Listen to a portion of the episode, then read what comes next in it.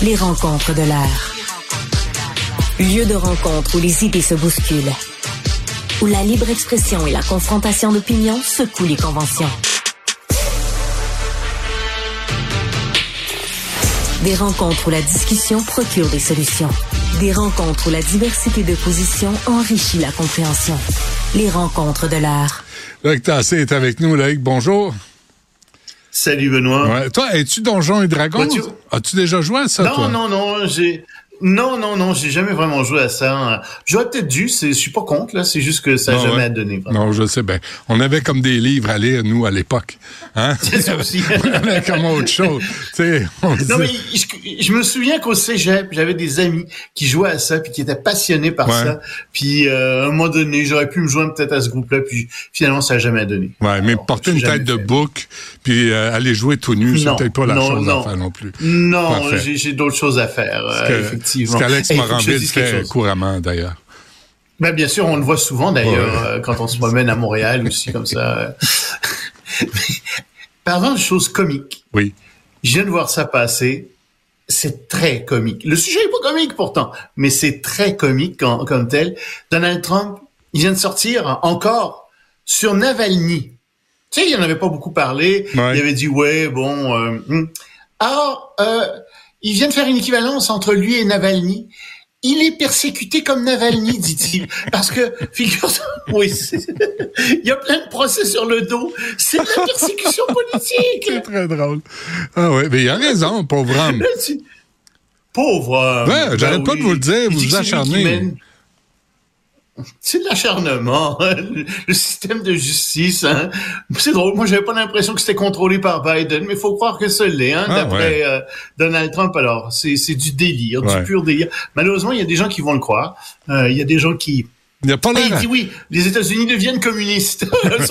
Autre nouvelle que je t'apprends, Ah, les? États-Unis sont en train de devenir un pays communiste. Wow! Ça, c'est Trump qui a dit ça? Je peux pas croire. Ah, non, ça se peut pas. De toute évidence, il a pas été empoisonné comme Navalny, lui, parce que, on va dire, il y en a, il y a un peu de Kentucky Fried Chicken dans la le corps. couleur de sa peau, Ah. Sais, c'est Mm. pas trop sûr. C'est bon, il le main- il le maintient en vie artificiellement, je pense. Hein? bon. Alors, euh, J'ai une nouvelle pour toi à la fin, à la fin de la chronique. J'aurai une nouvelle dans ce sens-là pour toi. Parfait. Ouverture cet après-midi de quoi, Loïc? Ben, c'est euh, les ministres du G20 qui se rencontrent à, à Rio, et c'est important d'en parler avec ce qui se passe. Euh, Ils sont, euh, ils s'entendent pas très bien. Euh, Lula, le, le- le président du Brésil, voulait présenter des plans de paix pour Gaza, pour l'Ukraine, etc. Ça a pas l'air que ça va fonctionner comme ça. Euh, ça va très très mal en fait, et on, on se demande bien ce qui va sortir de tout ça parce que euh, il y a Lavrov qui est là aussi, et il y a bien en- oui? Est-ce que ça Je- va... je te vois lever non, mais je, je veux pas t'interrompre, mais est-ce que ça va si bien Non. que ça au Brésil, Loïc? Pour que Lula vienne faire la leçon à tout le monde? Lui qui a été inculpé pour fraude? Mais il, il- il était innocent, tu le sais bien. Excuse-moi. C'est quand même. Non, je sais. Non, non, je suis d'accord avec toi. Ça va pas si bien que ça au Brésil. Il y a beaucoup de problèmes au Brésil aussi. Euh, mais Lula probablement justement essaie de dévier un peu l'attention euh, de ce qui se passe euh, au Brésil en disant ben, je vais réussir à l'international. Et il voulait présenter ces plans-là. Ça n'a pas été fait. En tout cas, la, la réunion va durer deux jours. On va s'en reparler demain. Mais si tu veux, ça marque surtout pff, encore une fois ce- cette guerre froide qui vraiment s'installe euh, dans le monde malheureusement. Mmh, C'est- mmh, c'est c'est pour ça que c'est important aussi d'en parler. Et le gouvernement de l'Équateur euh, qui choque le Ouais, gouvernement on n'est russe. pas très loin. Ah bon, OK. Oui. Qu'est-ce qu'on dit? Ouais, il n'y a pas eu une très bonne idée, tu sais.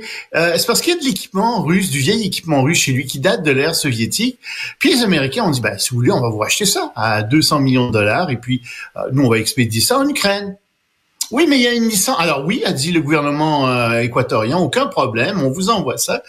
Sauf qu'il y a une licence là-dessus. Et puis, évidemment, c'est les Russes qui ont la licence. Tu peux pas expédier de l'armement sans l'autorité, comme ça, sans l'autorité de ceux qui te l'ont vendu, etc. Ah, un, ils disent c'est pas de la, il y a pas de licence. Deux, euh, les Russes sont pas très contents parce qu'ils vendent ça aux Américains et puis ils envoient ça euh, en plus euh, en Ukraine. Et trois, euh, ils ont dit c'est de la ferraille de toute façon. Ça non plus, les Russes ont pas trop aimé qu'on parle de leur armement en disant c'est de la ferraille. Ouais. De toute façon, si tu l'envoies en Ukraine, c'est parce que ça peut encore servir. Donc, Là, je dire, les Russes, ils ont dit, vous savez, vos ban...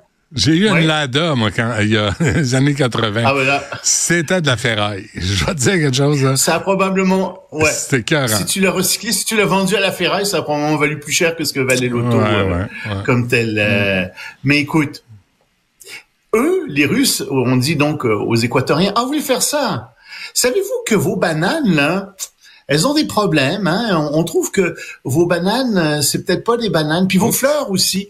Euh, Il y, a, il y a des problèmes d'insectes là-dedans, on pense. On n'en achètera plus. Ah, ben oui. C'est 20% des exportations de l'Équateur qui vont en bananes vers la Russie ou en fleurs vers la Russie. Puis à part de ça, on dit les Russes, savez-vous quoi? On a trouvé des nouveaux fournisseurs. Les Indiens et les Vietnamiens sont prêts aussi à nous vendre des bananes. Ah, ah, ben les Équatoriens sont revenus sur leur décision. Ils ont dit non, non, non, on, on va garder votre, notre, euh, vos excellentes armes, votre excellent armement, on va le garder. C'est une excellente On façon de négocier. Ben, c'est bon, c'est parfait. C'est comme ça que tu as la ça a paix. marché. Ah oui, t'achètes la paix. Euh, en Corée du Sud, là, Mais ça, c'est une nouvelle assez intéressante en Corée du Sud. Figure-toi qu'il y a plein de restaurants, d'endroits, surtout à Séoul, qui interdisent les enfants. Et c'est littéralement, j'ai vu des affiches, c'est interdit, chiens et enfants interdits. Là, tu dis, attends, wow, wow, wow, qu'est-ce que vous- qu'est-ce que vous faites là?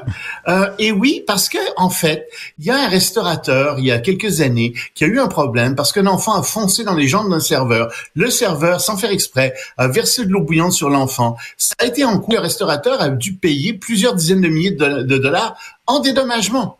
Alors, sous ce prétexte-là, il y a plein de restaurateurs qui disent, bah non, nos restaurants sont interdits aux enfants. De toute façon, ils savent pas se tenir, etc. Et on s'aperçoit en réalité qu'il y a tout un problème dans la société coréenne parce que il y a aussi plus de 60 ans qui sont interdits dans certains endroits. Euh, puis on se met à discriminer contre un peu tout le monde comme ça. Puis on se dit, mais qu'est-ce que vous êtes en train de faire? Vous avez une société en termes d'enfants qui va très mal, le taux de fertilité de 0,72 enfants par femme. Ah. C'est un des taux les plus faibles au monde. Puis vous interdisez les enfants comme ça Ah dans les restaurants?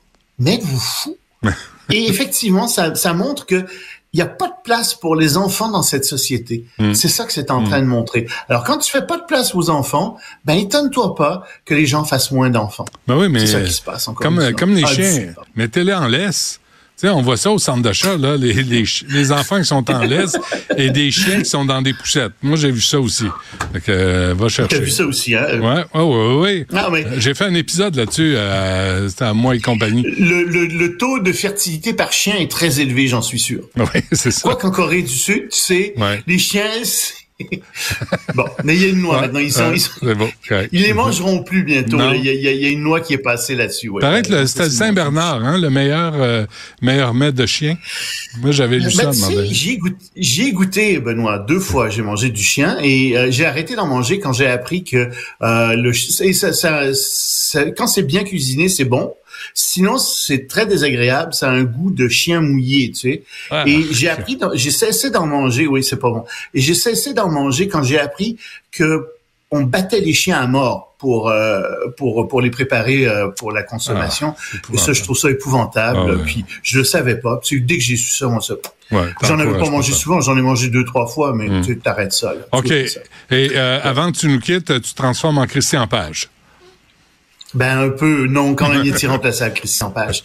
Mais c'est une grande nouvelle internationale. Il y a une grande réunion des gens, euh, des, des, des gens qui croient aux extraterrestres et que les extraterrestres vont venir sur Terre d'ici peu là. Donc il faut se préparer à les recevoir. Alors que font-ils? Ils font du 16 au 18 mars une grande réunion. C'est l'association de l'Alliance céleste qui présente ça à Limoges. Ça coûte de l'argent, hein. Tu peux pas te pointer là sans payer. C'est entre 150 et 80, 190 euros, c'est pas donné. Et euh, il y a des gens de toutes sortes qui vont être là. C'est des pseudo-scientifiques, des gens qui croient que la Lune est creuse, qu'elle habite des vaisseaux spatiaux extraterrestres, euh, des gens qui sont anti-vaccins aussi. Il y a des gens qui commencent à, s'inquiéter. Mais je te l'amène parce qu'il y a un groupe conspirationniste qui va être là, euh, qui est pro-Trump. Et lui dit, attention, Donald Trump est en contact avec les autorités galactiques. Non. Et plus que ça, disent-ils avec beaucoup de sérieux, Donald Trump est fort probablement un extraterrestre qui a été amené sur Terre par d'autres extraterrestres. Et moi, je viens, j'ai été renversé de cette nouvelle. Je me suis dit, voilà, voilà ce qui explique ses cheveux jaunes et sa peau orange. On a l'explication enfin de tout ça. C'est un extraterrestre. C'est ça. Ah. Il se fait pas bronzer. C'est sa nature. Aïe, aïe, aïe. C'est sa nature. Mm. Et attention, il a été amené à ajouter les conspirationnistes pour le bien du genre humain. c'est pas. OK, parfait. C'est assez pour aujourd'hui. Là, c'est assez. Merci. À demain. Total. Salut.